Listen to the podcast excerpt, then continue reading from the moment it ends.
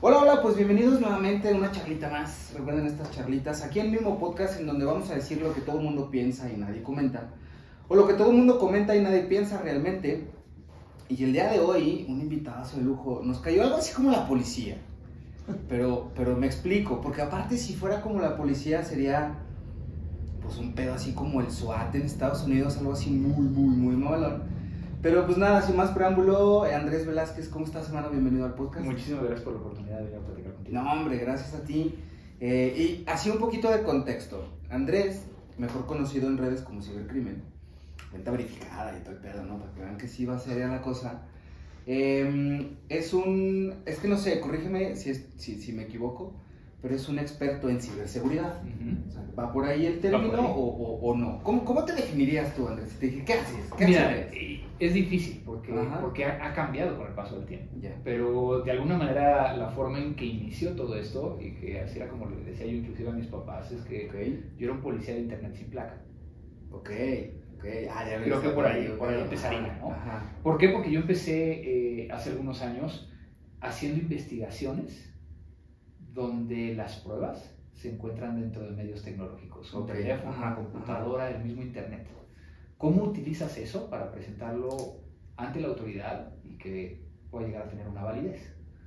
Obviamente está sustentado en el tema de ciberseguridad como, como una materia de proteger la información y demás, pero yo estaba mucho más en la parte reactiva, cuando algo malo sucedía, cuando la gente de ciberseguridad pues ya no tenía nada que hacer porque no hizo su trabajo, ¿no? Ok, o que no hicieron bien su trabajo. Exactamente. Es como... Entonces, el, el... Porque justo era la pregunta, ¿qué hace un policía cibernético? Es pues eh, tratar... Es como un... de- Quiero creer que es como este detective que va buscando rastro de ciertas cosas que puedan abonar hacia una investigación eh, jurídica, judicial, no sé cómo se Va a depender mucho del país porque al final de Ajá. cuentas es diferente en Estados Unidos o lo que hemos visto en CSI, en, en Ya, sí. todas estas series. Que Sí, sí, es como un poquito así o es puro pedo de la televisión. Es, es un tema que yo ocupo mucho y llegué a ocupar en algún momento de que era como el CSI de las computadoras. ¿no? Pero, pero también eh, te empieza a jugar en contra, porque todo el mundo piensa que puede resolver un caso en menos de 30 Ujú, minutos. ¿no? Pero tampoco es el tema de que aparezca una pantalla y que diga password y que simplemente al hacer así como que tecleo logro tener acceso, porque eso, eso no tiene nada que ver precisamente con la presentación de pruebas, ¿no? Pero sí inclusive hubo un CSI Cyber, Ok. una, una serie de CSI que hablaba únicamente de delitos informáticos. Y porque todo lo que yo hacía en ese momento tenía que ver con delitos informáticos. Oye, ¿y cómo lo hacen vinculante? O sea, me surge la duda, por ejemplo, ¿cómo lo hacen vinculante en función de cosas que tú sí puedes como saber y conocer? por- Porque, pues claro, o sea, tú tienes toda una vida y un- un- una preparación para, pues, para entender inclusive toda la, no sé, el código, por así decirlo, que aparece ahí atrás. Nosotros vemos así una interfaz súper bonito, pero atrás de eso hay mucha, mucho trabajo. Pero ¿cómo es vinculante entonces en el momento en que tú digas, ah, ok, sí, Diego hizo esto y esto está mal? ¿Cómo eso es vinculante ante la justicia? Porque es, o creen así como, no quiero decir a ciegas en tu palabra, Ajá. pero justo, ¿cómo se hace vinculante un cibercrimen pudiera ser ante la justicia real? Mira, yo creo que, que- que lo romantizaste un poquito al principio y me gustó, ¿no? Ok, Este, ok. Pero, pero no es otra cosa más que interpretar los datos que se encuentran dentro de un medio tecnológico Ajá. para crear una historia a partir de las conductas que hubo. Ujú. Por ejemplo, si yo ahorita te quitara tu celular, ¿qué sabría de ti? Uy, muchas cosas. Pero en el momento en que yo te quito el celular y yo empiezo a manipular el teléfono, yo estaría manipulando la evidencia. Ok. Por lo tanto, yo utilizo ciertos mecanismos y cierto software y hardware para, Para no manipular. que no se modifique y que pueda llegar a extraer un archivo. El tema es de que normalmente este tema de presentación de pruebas se ve o se entendería como busca el archivo, ¿no? Ya. Pero no es así. Es busca muchos archivos, compáralos en fecha y hora para saber qué fue lo que hiciste.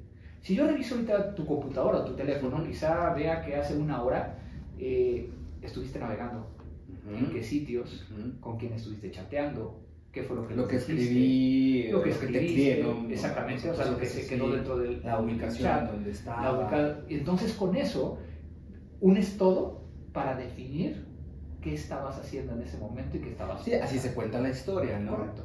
Por, por ejemplo, y para entrar un poquito en, en- en contexto, poner un ejemplo, meramente chismecito, ¿no? Hace eh, unos meses aquí en Zacatecas hubo un caso de una figura pública muy sonada.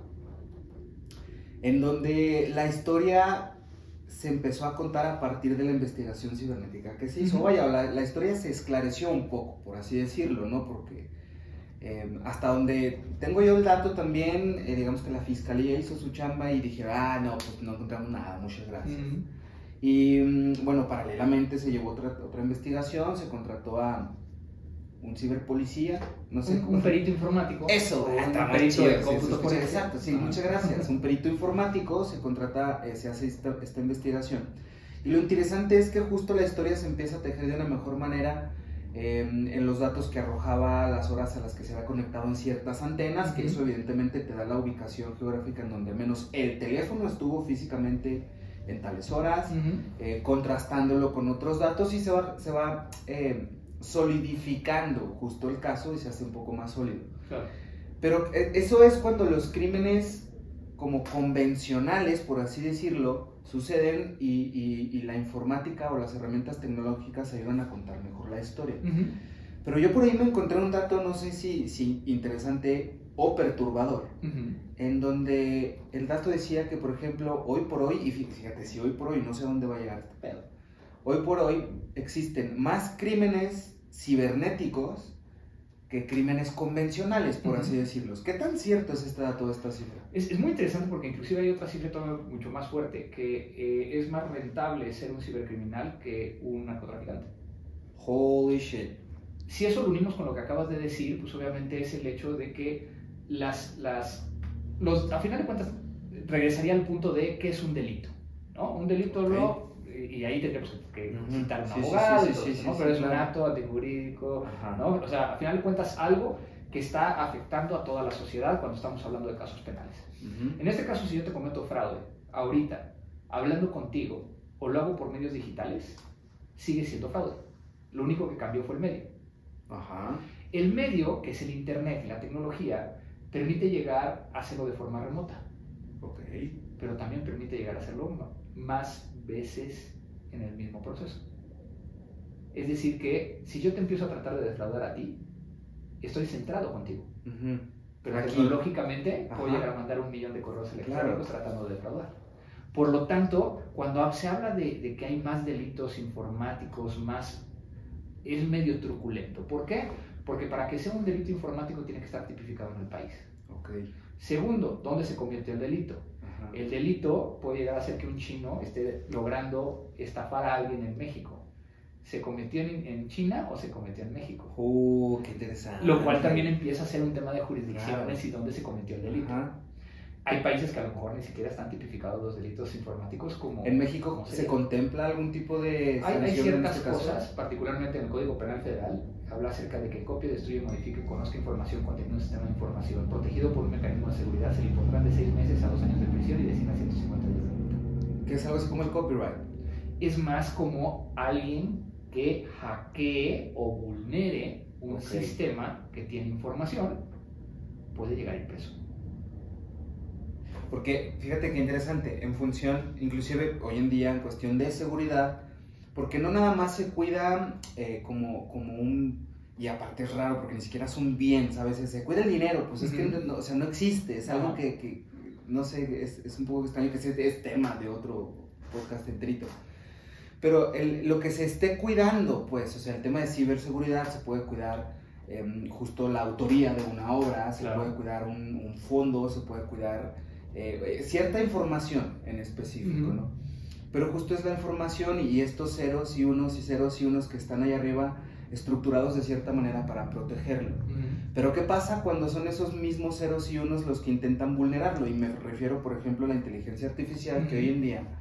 em, entiendo yo que un tema de seguridad es un tema de poner límites, o sea, como para contextualizarlo. Es decir, a partir de aquí sí se puede y a partir de aquí no. Hasta aquí se permite esto, hasta aquí no. Hasta aquí puedes entrar, hasta aquí no. Eso, eso sería implementar un control en ciberseguridad. Ok. Porque la ciberseguridad, a final de cuentas, es un riesgo como cualquier otro. Mm. Que ahí es donde he, he- he migrado mucho. De ser ese investigador o ese Ajá. perito, hoy en día mucho de lo que hago es capacitar consejos de administración, directores generales, so- soy parte de comités de seguridad de entidades financieras, explicando precisamente a, a los tomadores de decisiones, decisiones. dentro de los negocios qué es la ciberseguridad. Y la ciberseguridad es igual que cuando te sientas a identificar un riesgo financiero, un riesgo Lo que de salud. la herramienta. A final de cuentas, eh, eh, si tú haces un mal negocio, se puede ir al caño de la organización. Sí, sí. Si De tú no aseguras la información que tienes dentro de tu organización o tus procesos que corren dentro de, de la tecnología, es exactamente lo mismo. La ciberseguridad dejó de ser un tema operativo y se convirtió en un tema estratégico. Y es que aparte, vaya, al menos a mí me hace sentido porque es como hacia donde se están dirigiendo muchísimas atenciones, por ponerlo así. ¿no? O sea, la atención de muchísima gente se está yendo a temas cibernéticos, ergo, temas de ciberseguridad, ergo, temas de, no sé, todo lo que eh, eh, implique, pues, tener el funcionamiento correcto de alguna entidad funcionando ahí arriba. Vámonos a lo más simple, un emprendedor. Yo recuerdo cuando yo emprendí, mi papá me dijo, tú tienes que tener un abogado y un buen contador. ¿Y le hiciste caso? Y le hice caso. Hoy yo te diría que necesitas a alguien de ciberseguridad. ¿Por qué? Porque el 90% de los negocios tienen algo tecnológico. Ajá. Eso significa que tienes que ver cuáles son los riesgos cuando empiezas a trabajar con, la- con tecnología. Y entonces hablaríamos de, oye, ¿qué pasaría con una miscelánea? Un día llega y su sistema no funciona. No puede cobrar más que en efectivo. No puede pedir a sus proveedores que normalmente piden digitalmente. Que eso sería eh, como su... O sea, vaya, si su sistema se vio vulnerado y alguien pudo manipular algo, O entonces... lo borraron o lo que sea. Que yo creo que, no sé, pregunto, todo el mundo pudiéramos estar expuestos a eso siempre cuando nuestro punto de venta esté conectado a la red. Sí. Cualquiera puede entrar. Y viene un, un factor. Tú tienes que protegerte de todos. Es que El ¿quiénes son atacante todos. tiene solo que encontrar una falla para entrar. Ajá. Uh, cierto. Entonces, eso hace también que cuando hablamos de ciberataques per se, todo el mundo dice es que yo no tengo nada que me roben. ¿No? Uy, es que eso, ajá. Nosotros creemos que, que- que a lo mejor el no tener una cuenta con, con muchas cifras es no tener nada que nos roben, pero Tu cuenta de correo. Ajá, y, Todo lo que y y ahí. mucha información hay. Que justo eh, estaba pensando en la tarde eso, porque a un muy buen amigo le acaban de hackear su cuenta de WhatsApp, ¿no? Pero yo le llamo a esos a los hackers de pacotilla. Porque aparte, eh, la manera de hackear las cuentas de WhatsApp, pues es inten- intentando entrar desde otro teléfono, mandándote una liga o el código de verificación para entrar cositas como esas. Pero lo que voy es que estas personas, estos hackers de pacotilla, cuando, cuando logran acceder a esa información, con esa información es con lo que hacen el mal uso, no con la cuenta per se, sino con la información que obtuvieron, ¿no? O sea, pues yo agarro el número de Andrés y luego le digo a Andrés que ya le cuento una historia, no sé, X, que mi mamá necesita una cirugía o, o que a mi perro X. Entonces así es como actúan ellos. Pero claro, hay mucha gente que infelizmente puede llegar a caer en ese tipo de estafas, fraudes, robo de datos, identidad, Pero, no pero, sé. qué interesante lo que acabas de decir. Porque, Ajá. a ver, si lo vemos desde la perspectiva de esto que acabas de decir de WhatsApp, y que pueden ser de pacotilla o no pueden llegar a ser de pacotilla, ¿por qué lo hacen? Por dinero. Y porque Su puede. motivación es, es el una motivación económica. Ajá. Oye, pero, pero a lo mejor si quieren llevar información, ¿sí? Porque esa información la convierten en dinero. Por el otro lado, porque pueden. Porque el medio es la tecnología. Encontraron la manera de, de explotar la tecnología. Para que exista entonces un ataque, un- una vulneración, un hackeo, se necesitan tres elementos. Ok. La motivación, que ya lo dijimos. Ajá. El medio, que ya lo dijimos. Y el último es la oportunidad. Yo no puedo llegar a controlar ni el medio ni la motivación. ¿Qué puedo controlar? La oportunidad. Oportunidad. Si yo le pongo la, la autenticación en dos pasos de WhatsApp, les quito la oportunidad. Si yo desactivo el buzón de voz de WhatsApp, les quito la oportunidad. ¿Sí sabes por qué? Pues sí, porque ya es, es Era la forma en que obtenían el código de verificación por el buzón. por el buzón de voz. Ajá. Entonces ahí viene la parte de por qué es tan importante y por qué a veces nos sonamos tan repetitivos de actualiza tu dispositivo, Ujú. este, cambia la contraseña, ¿no? Porque lo que queremos llegar a hacer es no darles oportunidad. Oye, pero ¿qué pasa? O más bien también preguntar qué tan cierto, digo, a lo mejor a veces escuchamos como este tipo de historias, pero no sabemos qué tan ciertas pudieran llegar a ser porque pues uno no le sabe ese pedo. Pero yo, por ejemplo, sé de, de, de personas que pues sí están muy inmersos en el mundo de, de- desde programación y etcétera. Entonces hay personas que dicen que tienen como la habilidad de poder entrar a ciertas cuentas bancarias y hacer movimientos de unas a otras o comprar cosas. O sea, como, o sea, sin, ahora sí que sin pasarse de lanza, pasando como desapercibidos. Entonces, hasta, vaya, por el tipo y estilo de vida que tienen, a lo mejor no lo, no lo dudaría. Pero qué tan cierto es, o sea, que nosotros y, y- y cualquier persona que tenga a lo mejor una cuenta en un banco está vulnerable a que alguien entre y pueda extraer o poner dinero en esas cuentas como a diestra y siniestra sin que se deje como mucho rastro. Es, es cierto, es, es- como Es- estos O sea, es mitos posible, urbanos. es posible, pero poco probable. Ok. ¿no? O sea, porque al final de cuentas, eh, los bancos, particularmente el sector financiero, todo el tiempo está tratando de identificar estos desvíos y el, el resarcir el, el daño, ya sea Ah. le quitaron el dinero, o empezar a blindar cada vez más las instituciones financieras para que no pase. Ujú. Digo, no es un secreto, en el año 2018 eh, uno de los ataques que afectó más al sector financiero fue el ta- ataque llamado el ataque de El Spain. Spade, Ajá. Eh, en, ese, en ese caso eh, y en muchos otros, se van aprendiendo y se van entendiendo cómo están operando. Y es un tema del gato y el ratón. Pero no nos vayamos tan, a veces tan arriba. Tiene que ver con lo que pasa inclusive en la vida real. Ujú. ¿Pueden llegar a sacar dinero de un cajero? Sí. Ah, ¿Qué no es lo que empieza a hacer el, Puede. el- el banco? El banco cambia de, de fabricante de cajero, le pone más, más seguridad. Entonces se vuelve un tema del gato y el ratón. Pero eso no, no nada más pasa en la vida real, pasa también en la parte Sí. digital. Y justo en la parte digital, retomando lo que, lo que comenzamos a plantear hace rato sobre, sobre inteligencia artificial Ujú. y el tema de los límites, porque eh, también hablando de los, de los límites que puede o no tener la inteligencia artificial, eh, y bueno, aquí ustedes que están mucho más inmersos en ese mundo, ¿qué sucede justo con, eh, así lo veo yo, surge eh, este programa que es para defender los datos de X entidad en, línea, pero al mismo tiempo, porque no tengo pruebas, pero tampoco dudas que hay gente que está programando inteligencia artificial para vulnerar esos programas. O sea, ¿cuáles son los límites reales que pueden tener tanto uno como el otro? Eh, porque al menos a mi forma de entender la inteligencia artificial funciona también con límites. O sea, es decir, tú hasta aquí pues, porque si no, es como este tema de, de la peor pesadilla de un programador es darle run a la tecla y que te haga un desmadre, porque esa, esa cosa en segundos puede hacer caos, ¿no?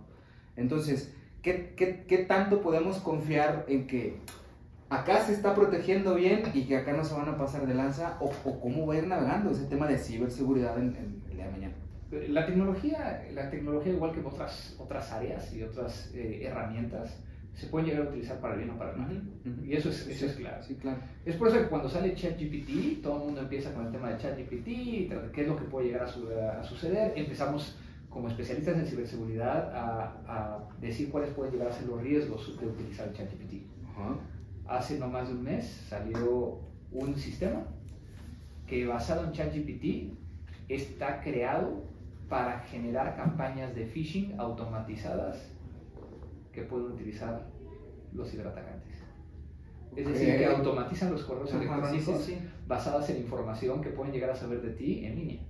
Entonces van, buscan tu perfil en alguna de las, de las páginas de redes sociales, te perfilan y saben perfectamente qué tipo de correo electrónico hay más probabilidad de que Pero que no- eso no es lo que básicamente es un algoritmo, por ejemplo. O sea, el algoritmo está entrenado para identificar ese tipo de Sí, cosas. Pero acá, ¿no? cuando hablamos de inteligencia artificial, eh, tiene el hecho de que va aprendiendo, tiene el hecho de, o sea, que, que a final de cuentas el mismo proceso de la inteligencia artificial va a ir mejorando en todo momento. Uno programa el límite de la del programa, vaya, o sea, justo, o sea, la misma inteligencia artificial se caracteriza porque puede aprender de sus errores y reescribirse sobre eso y mejorar en consecuencia. ¿no? Y eso en repetidas, eh, es en, en, en el número de veces al mismo tiempo y por eso es como esta capacidad, eh, no sé, eh, cuántica de aprendizaje.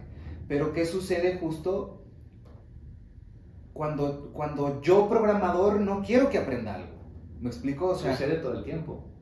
Pero la misma máquina no puede identificar como ese bug de decir, ah, tú no quieres que No, O sea, final decir, de ya aprendí que tú no quieres que aprenda, ¿me explico? cómo? Está creado por, por humanos. Ajá. entonces el humano es el que establece los límites. Pero creo que nos hemos dado cuenta que las mismas máquinas a veces pueden tomar decisiones aunque a nosotros no nos hagan sentido. O no, sea- porque siempre van a tener un- una línea y es donde viene este tema del riesgo de las desviaciones. Ajá. que a final de cuentas el, el programador, el el- el límite que le estás dando dentro del proceso de aprendizaje y, y lo que va a estar haciendo y lo que va a estar considerando, genera esta, esta desviación, como lo estoy diciendo. ¿no? Si tú te pones a ver, eso no es nuevo, es muy viejo. Tú entras a Google y buscas mujer y le das en imágenes, no necesariamente van a aparecer las imágenes de mujeres como tú y yo, o como todos los que nos están viendo, este, consideran que es una mujer Por- tiene una desviación. Pero, pero porque son como, justo como programaciones que nosotros también tenemos, ¿no? O sea, No, es realmente Google, que está mucho más orientado en un mercado norteamericano, donde entonces las mujeres que aparecen normalmente son o eh, mujeres güeras, Sí, con ciertos rasgos. con ciertos rasgos, ¿no? Y entonces eso pasa exactamente igual cuando utilizamos inteligencia artificial desde la perspectiva de seguridad. Ahora, la, en temas de ciberseguridad, la inteligencia artificial también está siendo utilizada para tratar de prevenir. Es decir, que esté revisando los posibles ataques y diciendo, híjole, acaban de hacer esto con esto, están intentando esto otro. Entonces, también existe la posibilidad de utilizar la, la inteligencia artificial para prevenir.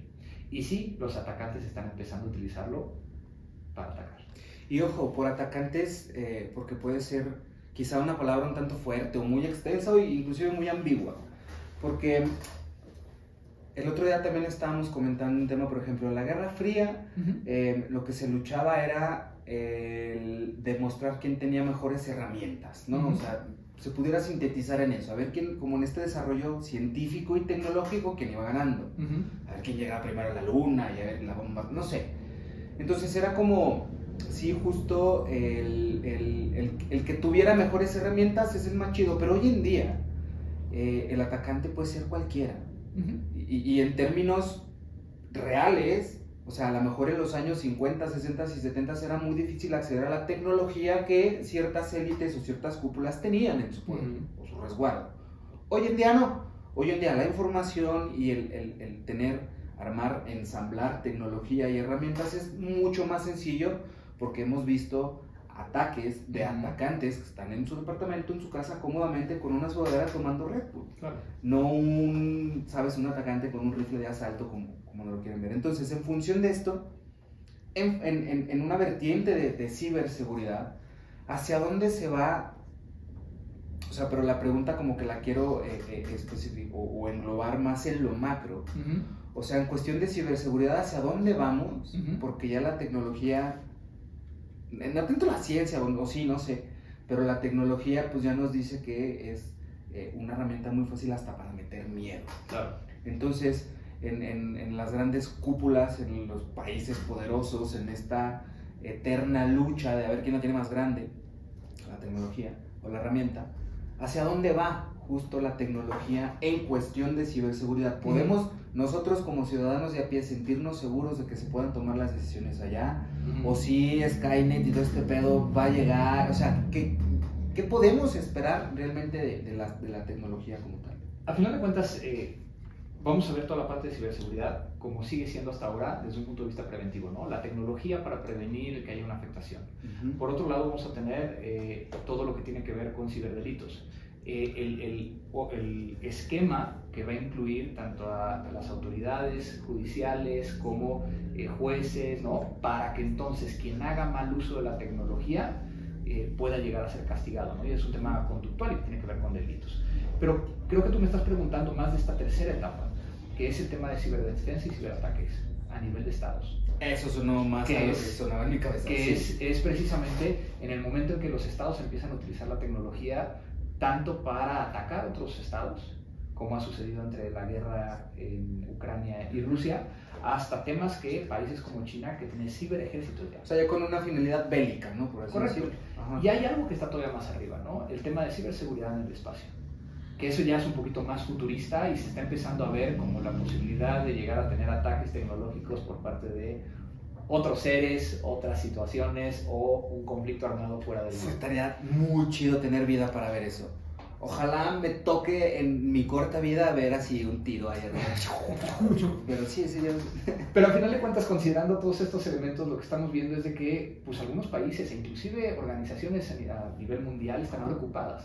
Eh, justo la, hace un par de semanas conocí a, a Mauro Vignati, un suizo que trabaja específicamente para eh, el Consejo Internacional de la Cruz Roja, donde su proyecto es cómo puedo llegar a generar un emblema digital para evitar dentro de un conflicto armado que ataquen infraestructura que puede llegar a afectar físicamente a, las personas.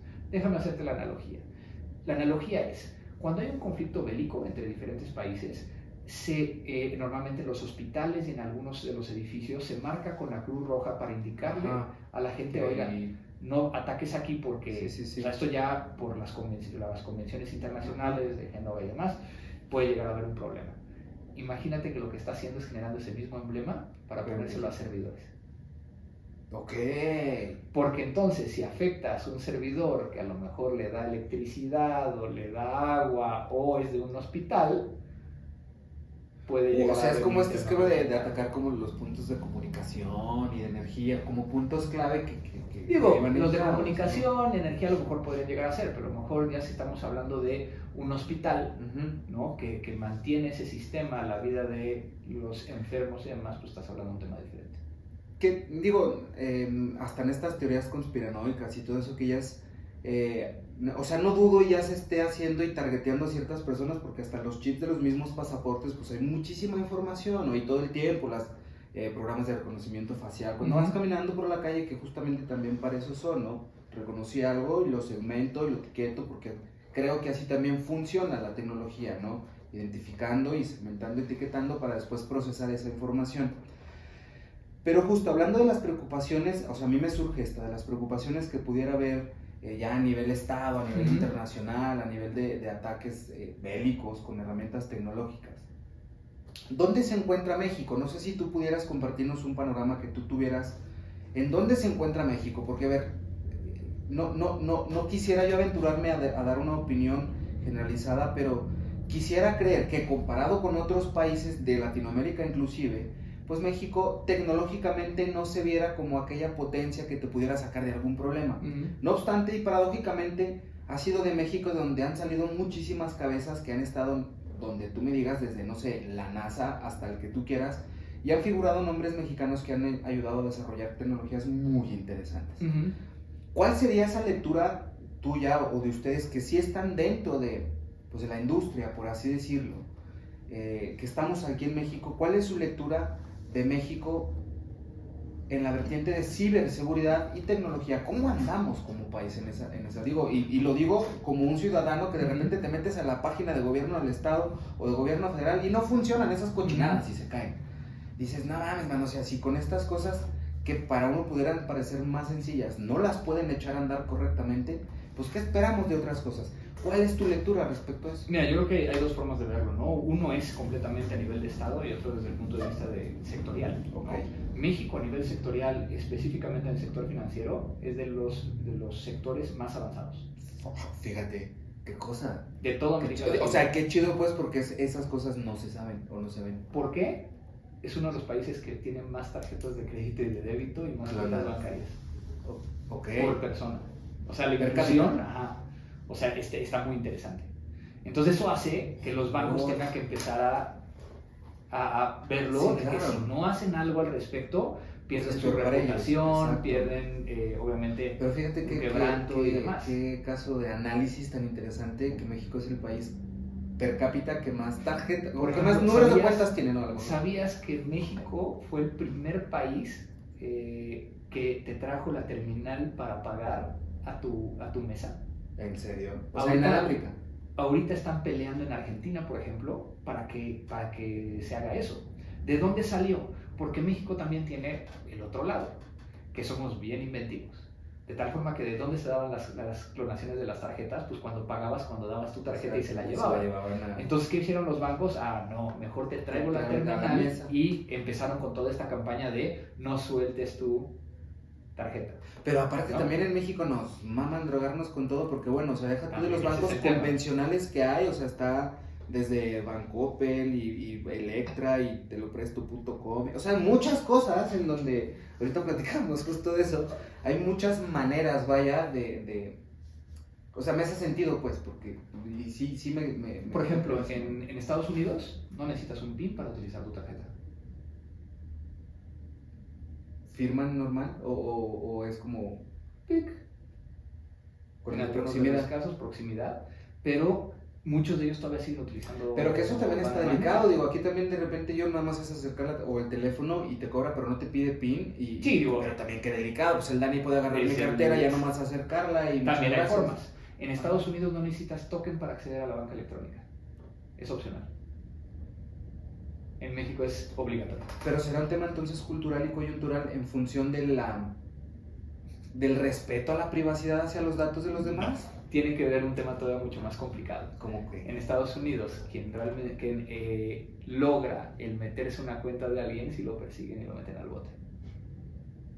Ah, entonces es un tema de estructura, ¿no? Pues de, de, de, la En México clara. es de, pues no tenemos forma, todo mundo tiene token. O sea, acá le hicimos de que el señor Estado no me va a cuidar. Porque si me hacen un- algo acá, el señor Estado no va a meter las manos. Mejor Ujú. yo me cuido y yo pongo mis Claro. propios candados y yo hago mis propios filtros. Allá es al revés, es, ah, mejor no hago nada porque el Estado si me pone una chinga, si Claro. hago algo, ¿no? Entonces, Que ahí a nivel, a nivel ya Estado, el país que ahorita está más avanzado en ciberseguridad en América Latina está en la pelea entre República Dominicana y Brasil. nice. República Dominicana. En estos últimos años la han invertido a ciberseguridad de una forma impresionante, a tal grado de que paí- eh, bueno, grupos como por ejemplo el Consejo de Europa, inclusive la Organización de los Estados Americanos, está haciendo más proyectos en República Dominicana que en México. Que era justo lo que también iba, a comentar hace, pero bueno, tiene que ver, hace como unos 6, 7 años. Eh, bueno, estaba, estaba- estamos compartiendo unos datos interesantes sobre eh, también ciberseguridad, pero en Panamá. Pero lo que Panamá tuvo que invertir en ciberseguridad, pero por la cantidad de inversiones que llegaron de a otro Panamá. lado. Entonces era también como natural, ¿no? O sea, están llegando todas estas inversiones, yo tengo que cuidarlas y tengo que blindarlas de alguna manera, pero era consecuencia como de lo que se le estaba inyectando por fuera a Panamá. No sé si en. República Dominicana o en Brasil sea un caso similar. Bueno, sí por el tamaño de, de- de país y, y por, su, por su herencia ¿no? del tema tecnológico. En el caso de República Dominicana, efectivamente, cada vez quieren llegar a recibir mucho más extranjeros, ¿no? Inclusive, a mí me tocó participar en un estudio de la situación del fraude financiero cibernético en México, que Ok. el documento lo mandó solicitar y, y- y ejecutar la Embajada del Reino Unido. Ok. Porque ¿La entonces... embajada mexicana en No. Reino Unido o la, la embajada embajada británica, británica en en México? México Ok. para entonces regresar con, con los bancos eh, del, del Reino Unido y decirles, miren cómo está México, ¿quieren invertir o no? Wow. Es que muchas veces no vemos lo que está detrás. Eh, Justo, o sea, no sé Y esa es la parte súper interesante, porque entonces ajá. el hecho de que tengamos eh, este nivel en el sector financiero hace que inclusive algunos de los bancos, como es el caso de BBVA, Santander, que son bancos españoles, su operación mayor es en México, no en España. Porque, o sea, qué interesante justo cuando esas inversiones extranjeras, pero que luego se, se, se- se terminan volviendo extranjeras, ¿no? O sea, es, un capital extranjero Claro. nomás anda paseando por aquí y se va a otro lado. Ahora, México lo que, lo que ha sucedido es de que no se ha acercado a, firmar convenios internacionales, particularmente en los, estos últimos años no ha habido una apertura hacia hablar de temas de ciberseguridad porque se cree que es algo oneroso, no necesario, eh, lo cual pues sí ha generado mucho estrés, principalmente dentro de las cúpulas empresariales, porque cada vez nos damos cuenta que es más necesario. ¿A qué, a qué nivel es necesario?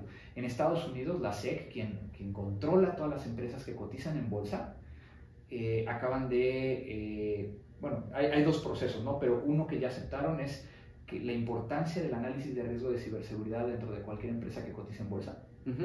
Y el que está por aprobar es de que uno de los consejeros de la empresa o todos los consejeros tienen que tener capacitación en ciberseguridad o ser un especialista en Que ciberseguridad. fíjate la importancia justo que le dan las empresas, o al menos otras empresas de otros países, a, a la ciberseguridad para no meterse en pedos, porque por ejemplo, estoy seguro que si te enteraste del, del, del- es que ¿cómo se le llamó? Pues el hackeo que hicieron por ejemplo a Pemex hace unos meses. Sí, ransomware. Eh, que vaya, o sea, es, es, es justo esta paradoja, que, y luego son estas paradojas tan interesantes de análisis, porque justo a lo mejor México es de los países eh, que más ciberseguridad tiene, por así decirlo, que más seguridad o ciberseguridad demanda por, la dinámica que tiene México como país, pero a veces sí es como muy irrisorio la, manera tan estúpida que se puede llegar a tener ese tipo de datos, por ejemplo, o sea, yo no tengo ni idea de, de, quién quisiera meterse a, a, los servidores de Pemex para robarse qué, y encima, porque hasta donde tengo entendido, sí pagaron una muy buena cifra para, para recuperar esos datos que se habían robado. En ese tipo de... Eh, porque aparte no es el único, o sea, ha habido más a la Sedena misma, ¿no? se les filtraron a la lotería, o sea, justo, ¿qué implica entonces o qué se está haciendo mal? ¿No será este pedo de, cómo es de, de, de, la casa de herrero cuchillo de palo? Eh, no, yo creo que es, mucho más simple. A final de cuentas, eh, muchos de los ciberataques que se llegan a dar, como el caso de ransomware, son automatizados. No son, no son un objetivo puntual de decir quiero llegar a vulnerar a uno en particular. Pero son deliberados, o sea, deliberadamente yo quise entrar a, los archivos de Pemex. No, o es como. No, el caso, por ejemplo, de Pemex. Si pega bueno y si no vemos. Exactamente. O sea, a final de cuentas tiene que ver con lo que platicábamos hace rato, ¿no? La tecnología me permite llegar a tratar en el número de intentos a en el número de direcciones IP. Si tú estás dentro de esa dirección IP y no hiciste por actualizar, por preocuparte y demás, te va a tocar. No me importa si eres un estudiante o eres Pemex. O sea, es, El tema es de que phishing, si a... Ajá, o sea, es, es saber quién cae. Okay. Imagínate que, que, se ponen a escanear con que caiga el 1%, no es rentable. Sí, no, hombre, pues claro. Entonces, cuando logran entrar, se dan cuenta quién es. Ajá. Y en el momento de darse cuenta quién es, es donde empieza lo padre. Okay. Inclusive estas bandas de, de, ransomware están creadas muy similar a, a, las estructuras del crimen organizado, donde todos tienen gente que se dedica únicamente a encontrar quién tiene la puerta abierta. Tienen otros que se dedican a encriptar la información y dejar las notas de rescate. Y tienen otros que se dedican únicamente a negociar. O sea, entonces sí podrías decir tú que eh, hay una eh, eh, similitud en las estructuras, al menos en la manera de ejecutar los trabajos, y que, o sea, básicamente me estás diciendo que ya hay crimen organizado cibernético. Sí, y es internacional, no, se, no es únicamente de, una, de un área que inclusive entre ellos muchas veces ni se conocen. Porque, a ver, el crimen organizado hoy en día tiene como, como un área de operación un tanto limitada. La realidad es que hay ciertos no, porque ya se fueron a la parte tecnológica. No, justo, eso es lo que voy. O sea, o tenían al menos eh, el crimen organizado como lo conocemos y como lo concebimos, tenían un área de operación limitada porque era por sustancias eh, ilícitas o por trata o por tráfico de, de armas. A ellos también les llegó la transformación digital. Ajá, es a lo que voy. Acá hay como, pues un mundo de posibilidades, ¿no? Por ponerlo de alguna manera, eh, que es entonces en donde se multiplica el delito, por así decirlo, o sea, pues a lo mejor acá puedo cometer un delito en una hora, pero acá puedo cometer el mismo delito 30 mil veces en una hora. Por eso es más grande el número de delitos cibernéticos que de delitos como, convencionales. Correcto, pero también tienes que entender que estamos más preparados a saber cómo protegernos en la vida real que en la parte digital. te lo juro que pensé que ibas a decir totalmente lo opuesto. Que sabemos cómo defendernos mejor en una parte digital que en la vida real. No. Algo tan simple. Si yo ahorita te pidiera tu identificación y te empezara sin conocerte a hacer preguntas muy personales, ¿me las darías? No. Pero ¿por qué llenaste entonces en el Facebook para ver si te parecías a una persona de los medios? Y es prácticamente lo mismo estoy obteniendo información, pero estás, cuando lo hacemos en persona, sabemos porque nuestros padres nos dijeron que no compartiéramos información con gente que, no conocemos. No, y me queda clarísimo que nosotros también deliberadamente le damos acceso a Alexa y a Siri y a todos que nos estén escuchando y a los circuitos cerrados en los que, pues, a mí me queda claro que... Pero eso es todavía más allá, o sea, eh, simplemente... Eh, recuerda la última página donde te diste de alta, pusiste todos tus datos. Sí, muy probablemente. A ver, ¿cuál fue la última página? ¿Y quién te dijo que tenías que meter todos tus datos reales? Ah, nadie. Te van a negar si pones datos falsos. Eh, depende de, depende de qué tipo de datos estén solicitando, ¿no? Pero, pero sí me queda claro que, que, la mayoría, bueno, si no es que todas las veces nosotros deliberadamente damos acceso a o compartimos la información o a veces estamos cansados. Pero Eso- a ver, es que luego hay, ciertos tiene que ver con, con- con el hecho de que pensamos que la vida real es diferente a la vida digital. Pero Nos comportamos justo, muy diferente. El, el- el punto es que luego hay ciertos candados en donde uno mundanamente a lo mejor no los puede como brincar y me explico, porque tiene que ver inclusive qué pedo volaris con tu página. Porque en una ocasión sí hicimos, es- o sea, al menos yo personalmente hice este ejercicio de leer los términos y condiciones. Paradójicamente, no te deja avanzar, o sea, digamos, yo le quiero poner, yo no quiero que se compartan mis datos a terceros para, para vender cosas. Pero esa es una casilla así de, ¿tú aceptas que se convierta? No, no Y si quiero. no la pones, Pero no luego abajo, en términos y condiciones, dice que para yo poder acceder y comprar el vuelo, tengo que, al menos el de términos y condiciones, pero dentro de términos y condiciones, dice que van a compartir mis datos. Sí. Entonces, hay ciertas, como no sé, candados, por así decirlo, que no te deja avanzar.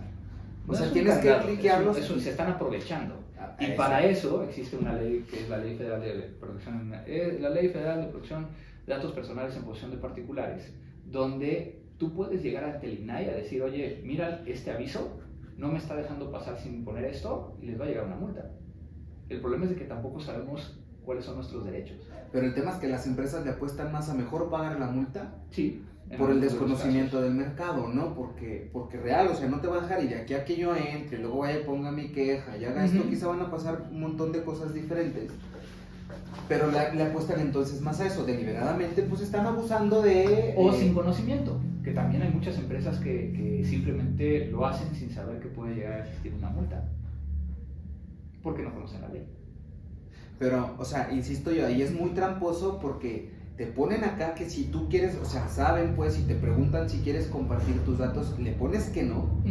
Pero si abajo no cliqueas, el otro de términos y condiciones no te deja avanzar. Digo, cositas Claro. como esas que luego, la más de las veces, y no estoy justificando ni Sí, que nada. también desde otra perspectiva es todo lo que subes a Facebook o a las redes sociales, en muchos de los términos y condiciones, indica que ellos pueden llegar a hacer uso del- de los medios que Sí, estás sí, sí. subiendo, ¿no?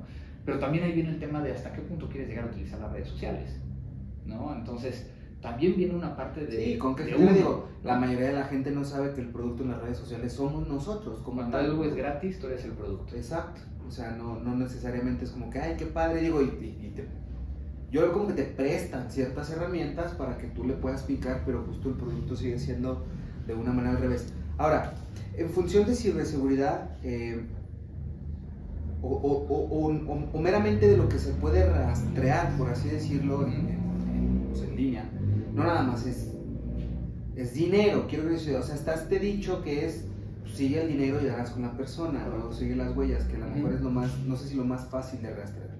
Pero las actividades y las cosas en cómo se van estructurando, porque se puede dar con delincuentes, se puede dar, eh, eh, o se puede encontrar pues muchísimas cosas por justo todos estos rastros y estas huellas. ¿Qué tan cierto es que cualquier cosa que nosotros clicamos ahí queda a perpetuidad, para siempre? O, o si hay una manera de borrar el rastro que tenemos en línea. Eh, es muy complicado. Ajá. Eh, ¿Por qué? Porque al final de cuentas la misma tecnología eh, que, que- que es, es- es la base del Internet está generando copias, está generando archivos, está generando que al final de cuentas si subes una imagen puede llegar a ser que esa imagen la des de baja de esa red social. Pero Pero eso no exime tener. que alguien ya le haya dado Exacto. clic derecho, guardar y, Ajá, y listo. ¿no? Sí, sí, sí. Entonces, más allá de, verlo así como a perpetuidad, porque así es como funciona Internet, tiene que ver también con cómo está eh, creada la tecnología y qué están haciendo las demás personas que están interactuando con la tecnología. Entonces, la respuesta corta es sí. Ten mucho cuidado de lo que estás subiendo a Internet, ten mucho cuidado con lo que estás haciendo en Internet, porque en algún momento, años después, puede llegar a, a regresar a ti. Decía eh, Diego Rosarín que no llegar con vergüenza al futuro.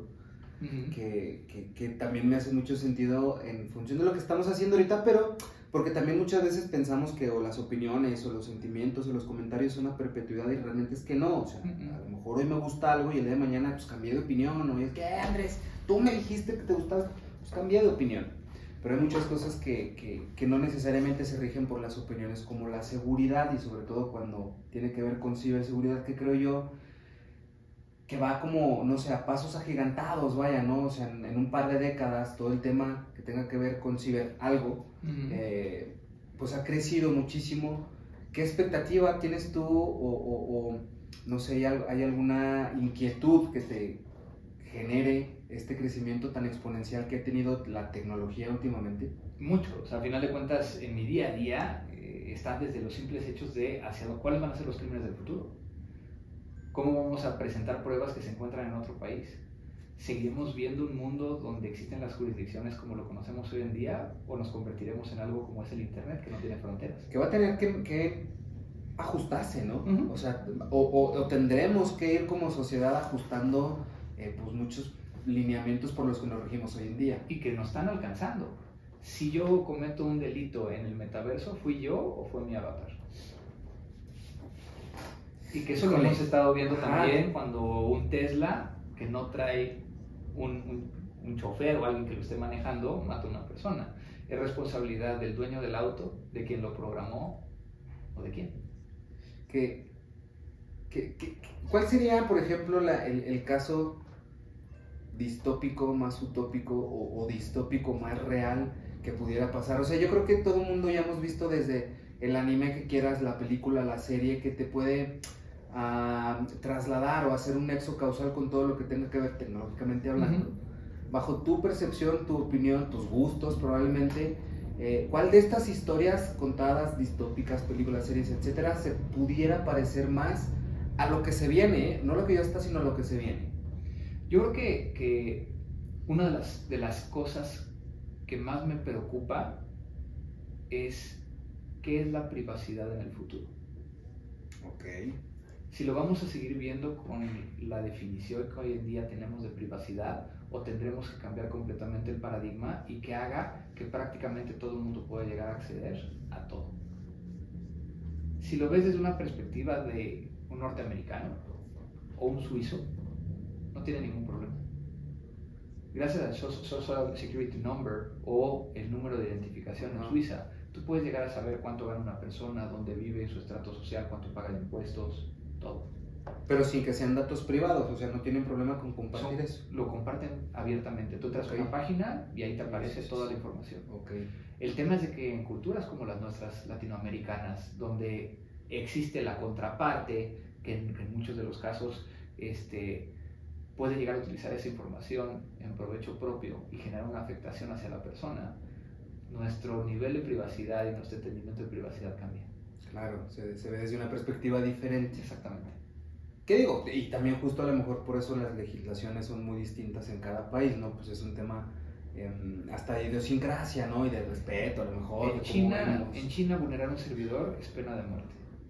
En Finlandia vulnerar un servidor a quien meten preso es al administrador de red por negligencia, porque lo contrató okay, para por, proteger. Por inútil, vámonos a la cárcel. Y en Centroamérica, hasta hace algunos años, si tú le pegabas a alguien en la cabeza con un mouse y moría, era un homicidio cibernético. Holy shit. Porque la computadora era utilizada como medio. Como el medio para, para quitar. Sí. ¡Wow! Entonces, tenemos que empezar a homologar. Y es mucho de lo que yo he estado trabajando. Yo soy ahorita consultor del Consejo de Europa, estoy trabajando con la OEA en muchas cosas, tratando de, de, llegar a, a, los gobiernos, pero también a, a, los sectores y decirles, oigan, esto es importante, tenemos que empezar a hablar el mismo lenguaje. Eh, tuve la oportunidad hace algunos años de capacitar a cerca de 15 mil peritos, fiscales wow. y jueces en toda América Latina. Y el poder llegar a hablar con un juez y que te entienda el valor probatorio de algo que puede ser tan simple como un WhatsApp.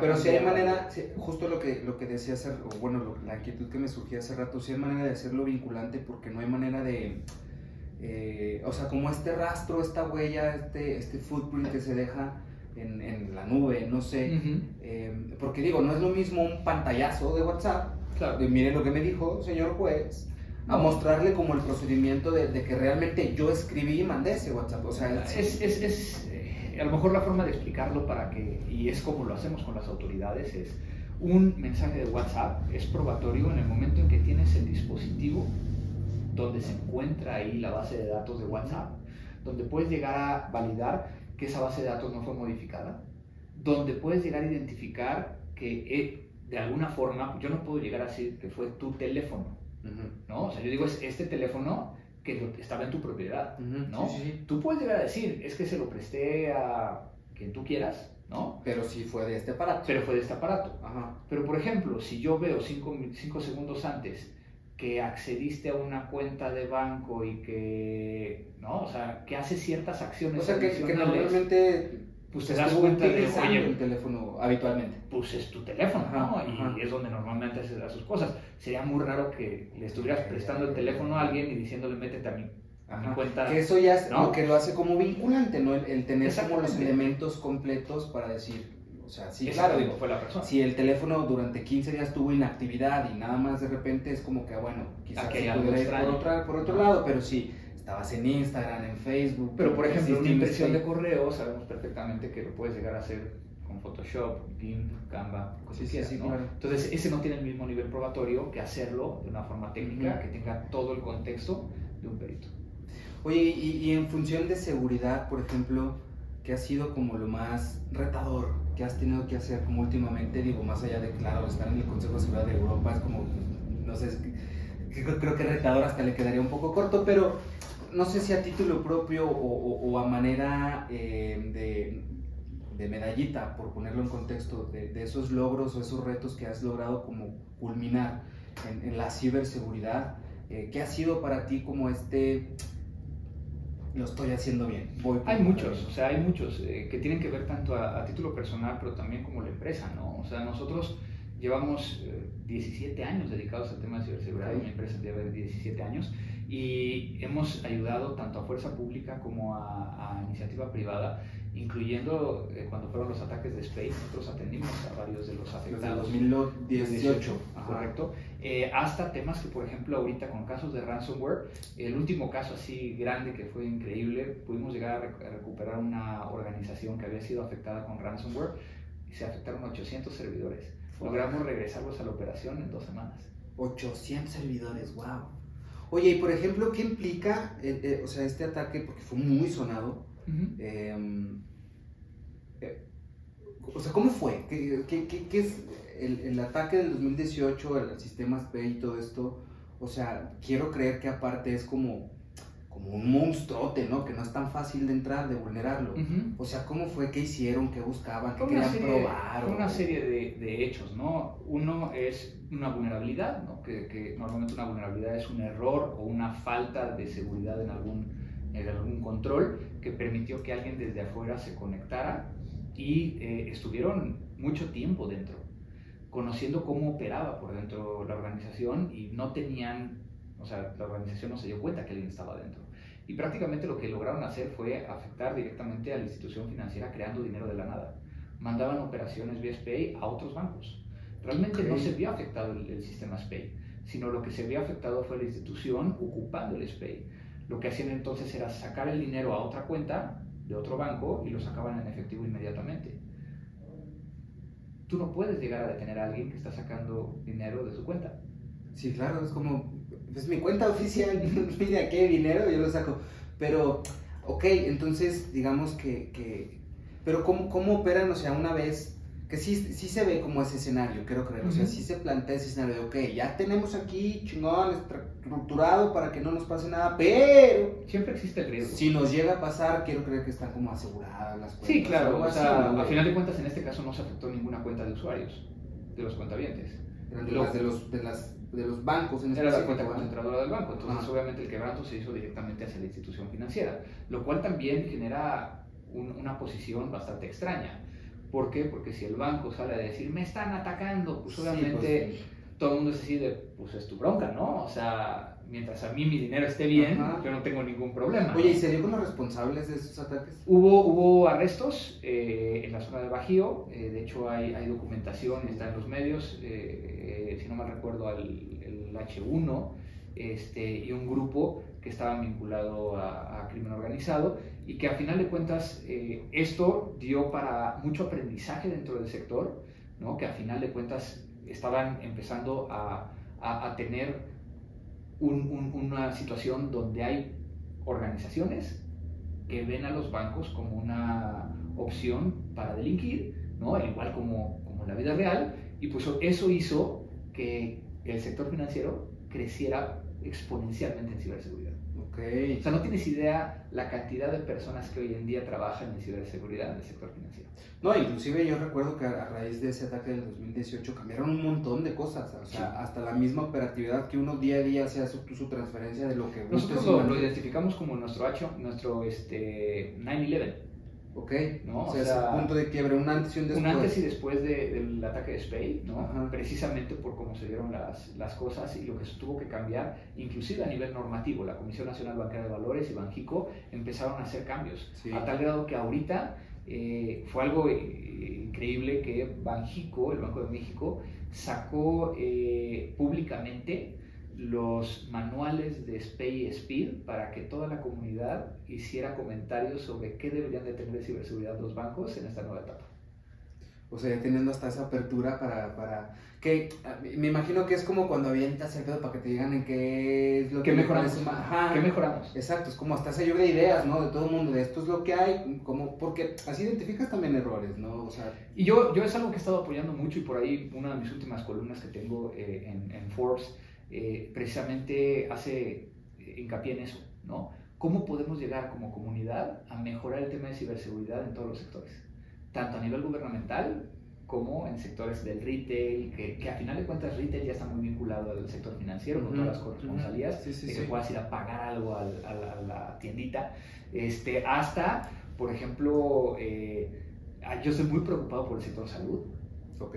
¿no? Cada vez estamos viendo que la tendencia a nivel mundial es de que vamos a estar digitalizando nuestros registros médicos. Ujú. ¿Cómo te sentirías tú de ahorita ir a un seguro social o inclusive a tu médico de cabecera y darle toda tu información y que se vuelva una base de datos?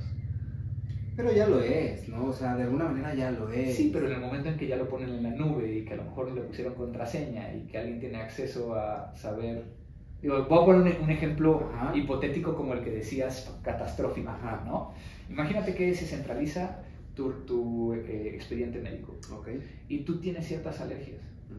Pero entonces el modelo está hecho para que la tecnología nos lo podamos llegar a aprovechar de mejor manera. Para que en el momento en que tú llegues a un hospital no tengas que estar explicándole 25 veces a que eres alérgico y demás. Ujú. De tal forma que entonces llegas al hospital, llegas en una calidad que no puedes llegar a decir nada, descargan tu expediente electrónico y pueden llegar a atenderte. Un hacker, un ciberatacante, logra tener acceso a esa base de datos y cambia y dice que no, no eres alérgico a la penicilina. Ajá. Al contrario, eres alérgico a lo contrario de la penicilina. Ajá. En el momento en que llegas al hospital, eso puede llegar a acabar tu vida. Pero, pe- o sea, eso no lo pueden hacer ya hoy día No, porque seguimos en papel en muchas cosas. en muchas cosas, pero hay algunas clínicas que sí tienen sus expedientes digitales. Podría ¿no? ser. Que ese es el tipo de información a la que a lo mejor esa gente le apuesta a poder entrar y, y- y luego ya ver cómo... Sí. Digo, al final del día la información es poder, ¿no? Claro. Tú tienes cierta información y, y no es la información que tienes, sino cómo la utilizas. Creo que, que- que- que es como los riesgos que pudiera ser tanto en lo, en lo- en lo chiquito como en lo macro, ¿no? Ya de las organizaciones que tienen datos de... Que sí, o sea, datos que nosotros no pudiéramos procesar, pero que ellos sí saben qué tratamiento darle a esos datos para hacerlo. Claro. ¿Qué ha sido, eh, bueno, cuánto llevamos? Ah, no, está bien chida la plática. ¿Qué ha sido, qué ha sido para ti eh, eh, justo el, el- el poder, por el poder llegar a estar hasta donde estás? O sea, ¿hay alguna, eh, y digo, dándole un, un pequeño twist a la entrevista, ¿hay alguna definición que tú tengas de éxito? Por ejemplo, o sea, ¿te consideras una persona exitosa con todo lo que has recorrido hasta el día de hoy? Eh, ¿O bajo qué parámetro mides el éxito? Yo creo que, yo creo que sí, y mucho tiene que ver en que, en que elegí a una corta edad el dedicarme en algo que no siento que sea un trabajo, ¿Ok? sino que para mí eh, es, es, es el hacer algo que me encanta, que me genera adrenalina, que me genera pensar. O sea, yo, yo creo que eh, si no me levantara todos los días pensando en con qué me voy a enfrentar ahora, este, no tendría mucha razón, ok. ¿no? Sí, Eh, sí. por el otro lado, pues el hecho de, de- de también haber logrado eh, pues muchos de los temas a nivel internacional y ser reconocido como un mexicano que, que es exitoso como empresario y, y que es un líder de opinión en el tema de ciberseguridad, pues también es, es algo que, que- que se siente muy bien. ¿Crees entonces que, que sí se puede en México, que no hace falta irse a otro lado para entonces tener... Yo tuve la oportunidad de irme a Estados Unidos. eh, todo este tema de, de las investigaciones digitales eh, las aprendí del Servicio Secreto de Estados Unidos. Okay. trabajando aquí en México. Nice, y chido. me ofrecieron irme para allá. Y yo decidí no irme para allá. Yo decidí quedarme en México y crear la Ujú. primera empresa que hiciera estas investigaciones para toda América Latina. Y fue así como Mática, mi empresa, fue el primer laboratorio de investigaciones digitales de toda América Latina. Wow. Y entonces eso me permitió llegar a abrir oficinas en Colombia, en Argentina, en Estados Unidos, y, y de ahí el, el- el poder llegar a hacer todas estas cosas. ¿Qué hace un laboratorio de investigaciones digitales? Toda la parte de investigaciones para presentación de pruebas digitales o para que hagas las investigaciones y el director general y su línea puedan llegar a tomar decisiones. Wow. Es que aparte está increíble porque, y digo, nos compartes que tú desde temprana edad decidiste dedicarte a algo que no lo veías como un trabajo, que muy por el contrario te apasiona. Eh, ¿qué, qué, qué futuro le ves? Porque aparte, y me queda clarísimo que te apasiona porque eres una persona sumamente dedicada y exitosa en lo que haces.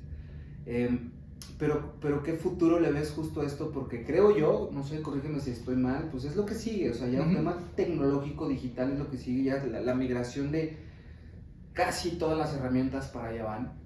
Em, ¿Qué implica para ti en, en función de, de lo personal, de lo empresarial, de lo social, de lo familiar? ¿Se Ujú. viene más chamba? ¿Se viene menos chamba? ¿Cómo ve el futuro, Andrés? Al final de cuentas, eh, eh, específicamente cuando hablamos de ciberseguridad, de delitos informáticos, de, de todo lo que he estado haciendo, pues se va a convertir en una, en una gran tendencia, ¿no? O sea, si de, de por sí ya hoy lo es, no veo que podamos llegar a, a eliminar los delitos informáticos en el futuro. Al contrario, cada vez estamos viendo Sí. cómo la gente se está tecnologizando más. Por ahí en alguna ocasión platicando con algunos senadores y diputados, yo les decía que por qué no legislábamos más en el tema de ciberseguridad, ciberdefensa, eh, el tema inclusive de procuración. Y me decían es que no todo el mundo tiene una computadora.